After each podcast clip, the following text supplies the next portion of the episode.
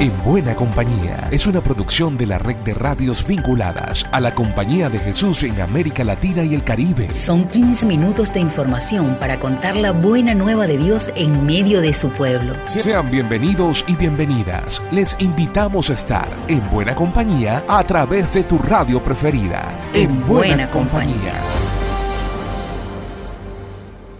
Un abrazo inmenso, gente buena y bonita. Nos encontramos de nuevo en buena compañía en toda América Latina y el Caribe. En nombre de la red de radios jesuitas, sean bienvenidas y bienvenidos. Desde hace tiempo el Papa ha venido impulsando un pacto global educativo. El padre Lucas López nos da nuevos detalles. Un saludo a Alexander. A comienzos de junio, el Papa compartió con un congreso sobre el desarrollo del pacto educativo una preciosa metáfora clásica. Eneas rescata a su padre y a su hijo, la figura de los educadores y educadoras que tienen que mirar hacia el futuro, los chicos y las chicas con los que trabajan, y hacerlo desde la experiencia histórica humanista de su cultura, sin aferrarse a un pasado inmutable y sin someterse a modas pasajeras. Educar es acompañar a la gente joven en su camino desde la cultura recibida a la tradición que ellas y ellos generan. Hizo notar Francisco que Eneas salva los más débiles, el anciano y la criatura. Linda metáfora para quienes hacemos radio en buena compañía. Lucas López, del equipo CEPAL, para la red de radios jesuitas de América Latina y el Caribe. La multinacional Google acaba de incluir en sus códigos de traducción las lenguas indígenas aymara, quechua y guaraní. Lourdes López, de Radio Santa Cruz de Bolivia, con la novedad. El aymara, quechua y guaraní son las lenguas indígenas que destacan de entre los 24 idiomas que Google Translate ha incluido como nuevos en el Google Traductor.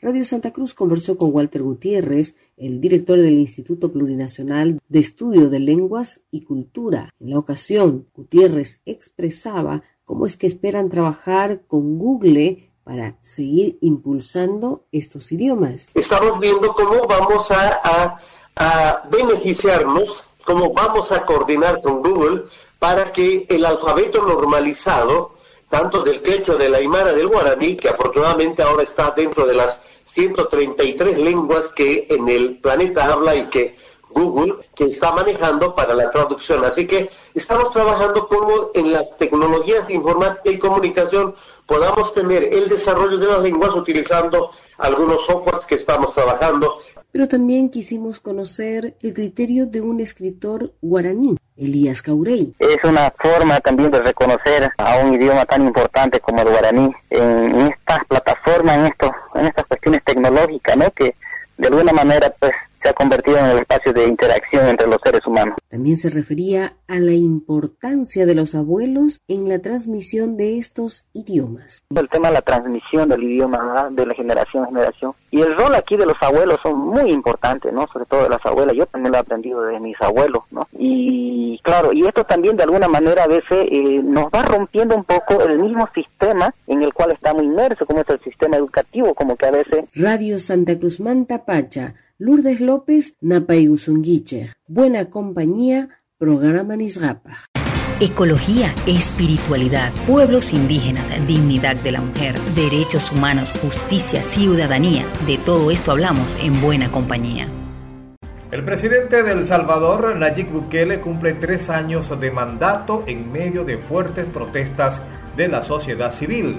Gerardo Castro, desde El Salvador, nos informa. El pasado 1 de junio, en el seno de la Asamblea Legislativa, el presidente de la República, Nayib Bukele, hizo una exposición de los logros que, según él, ha habido a lo largo de sus tres años de gobierno. En su discurso dejó a un lado el alto costo de la canasta básica, el alto endeudamiento del país, así como la difícil situación económica de las familias salvadoreñas. El mandatario dijo que El Salvador es el país más seguro de Latinoamérica y es una nación soberana que tomará las decisiones que considere concretas y nadie vendrá a decirle qué hacer. El régimen de excepción y el combate frontal a las pandillas fue el logro más destacado a lo largo de los más de 60 minutos de discurso. Sin embargo, a nivel nacional e internacional, organizaciones de derechos humanos han señalado que en el país desde que Bukele asumió el poder se han violado derechos humanos. Escuchemos a Erika Guevara Rosas, directora para las Américas de Amnistía Internacional, quien señala que ahora el régimen de excepción ha venido a empeorar la situación y a criminalizar la pobreza, ya que solo se implementa en cinturones populosos. Las detenciones de las que hoy hemos hecho referencia suceden en barrios, en zonas como Mexicanos, como Ciudad Futura. No suceden en Santa Elena o Los Sueños, aunque sabemos que muchas estructuras criminales operan de distintas formas y operan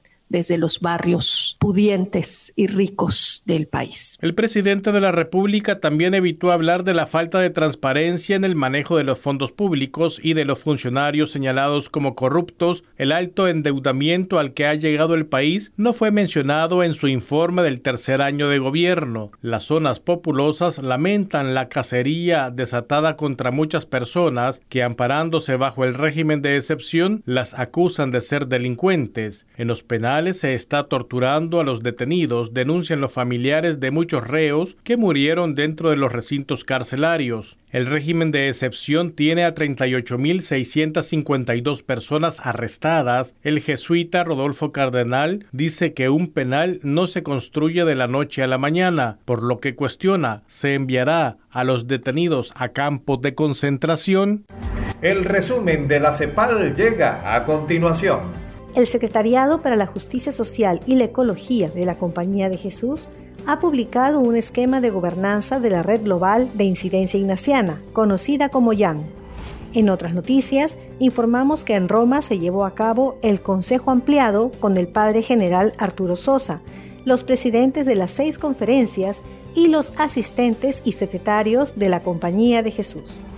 Y para finalizar esta semana, compartimos dos nuevos videos el testimonio sobre el voto de pobreza jesuita, del hermano John Puracal, y la guía de oración número 28, La resurrección de los olvidados. Pueden ver ambos videos y ampliar estas y otras noticias en la web de la CEPAL, jesuitas.lat. Informó para ustedes Diana Tantaleán del equipo CEPAL. América Latina y el Caribe están en buena compañía.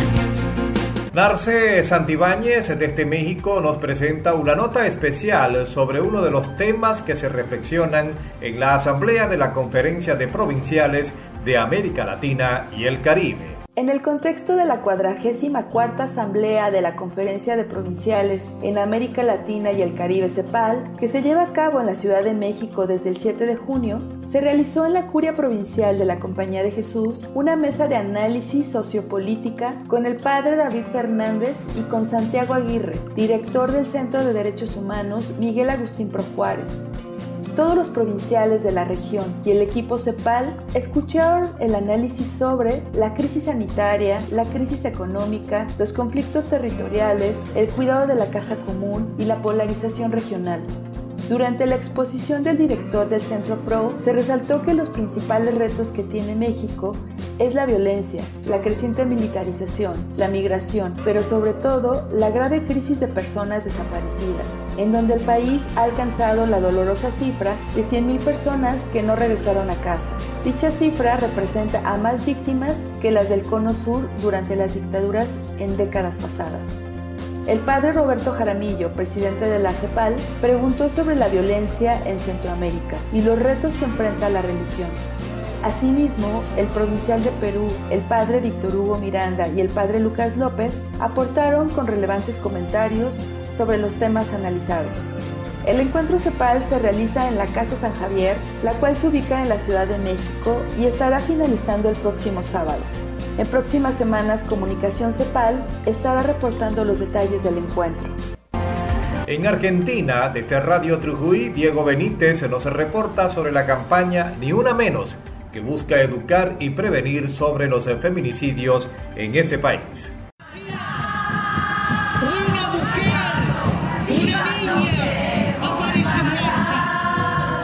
Ni una menos, un grito cada vez más fuerte. Como sucede desde 2015, el lema Ni una menos se escucha hoy en Argentina para reclamar por los femicidios y demandar por el fin de violencia de género en todas sus manifestaciones. El pasado 3 de junio se conmemoró el día de Ni una menos, en referencia a la primera marcha masiva realizada en 2015 en distintos puntos de nuestro país, motivada por el femicidio de Kiara Páez, una adolescente de 14 años que estaba embarazada y que fue asesinada por su pareja, bajo la premisa, basta, nos están matando, Miles de mujeres y disidencias en todo el país se reunieron como cada año para salir a las calles. Como todo cambio social, la toma de conciencia se realiza de manera colectiva y con unidad hacia un horizonte justo, inclusivo y libre de violencias, que garantice el respeto y la igualdad de derechos en todos los ámbitos de la vida, el familiar, el laboral, el educativo y en todos los espacios de vínculos personales y públicos. Desde nuestra emisora tenemos puesto el compromiso para avanzar en ese camino, brindando herramientas y promoviendo la igualdad entre todas las personas de nuestras comunidades.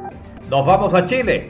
Se celebró el Día del Patrimonio y la Compañía de Jesús aprovechó para hacer un recorrido por varias obras de los jesuitas en ese país que significan un aporte cultural. Ingrid Riederer con el despacho.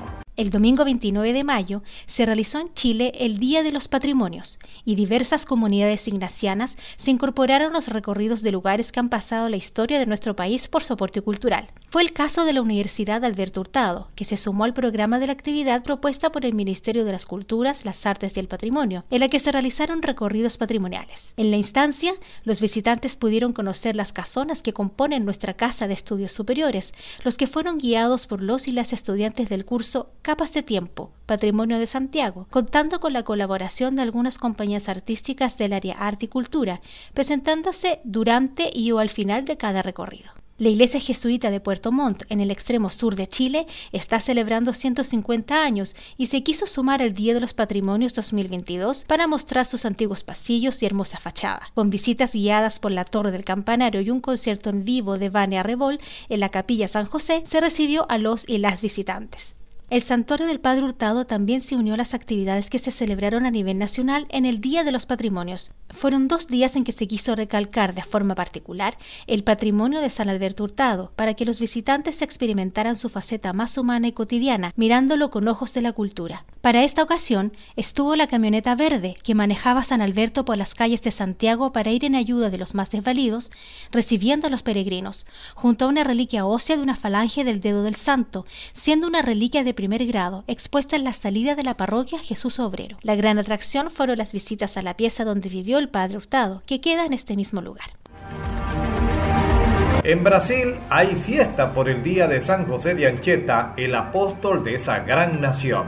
Nuestro compañero Paulo Moregola, coordinador de la Oficina de Comunicaciones en esa provincia, nos comenta. En conmemoración del Día de San José de Anchieta, la provincia de los jesuitas de Brasil realizó un amplio programa que comenzó el 31 de mayo y se prolongó hasta el 9 de junio, cuando celebramos la fiesta del santo patrón del país. Para que todos puedan participar de este momento, realizamos actividades presenciales y online, vivencias sobre la vida y las enseñanzas dejadas por San José de Anchieta reunieron a decenas de fieles. Patio do Colegio, el complejo histórico, cultural y religioso de la Compañía de Jesús en San Paulo, celebró la fecha con una live y visitas monitoreadas en el Museo Anchieta y en 9 de junio con la Santa Misa en la Iglesia San José de Anchieta, con la participación del coro Escola Cantoro. En la ciudad, que lleva el nombre del santo. También tuvimos un amplio programa organizado por el Santuario Nacional de San José de Anchieta. El tema de este año fue Anchieta, sabio y amoroso educador, como signo de diálogo con la campaña de la fraternidad que se ocupa de la educación.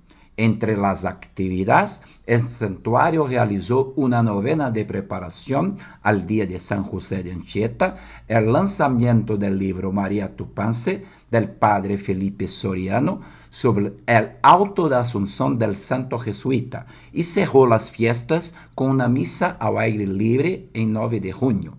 Las actividades están en los canales Jesuitas Brasil, Patio do Colegio y TV Santuario de Anchieta en YouTube. Abrazos. Y la palabra final le pertenece a Radio Campaquis en Perú. Recibimos a Eder Cárdenas desde ese rincón peruano.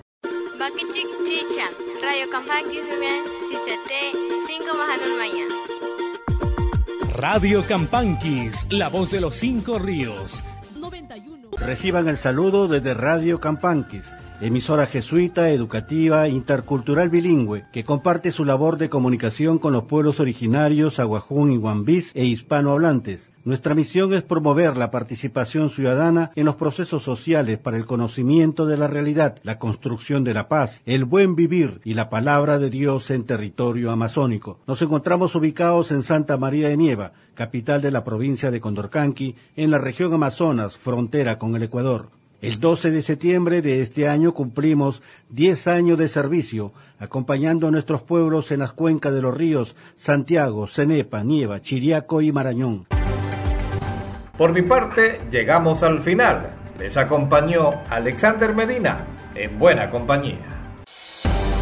Llegamos al final por esta ocasión. La invitación es para la próxima semana para que sigamos en buena compañía. Una producción de la Red de Radios Jesuitas de América Latina y el Caribe. En, buena, compañía.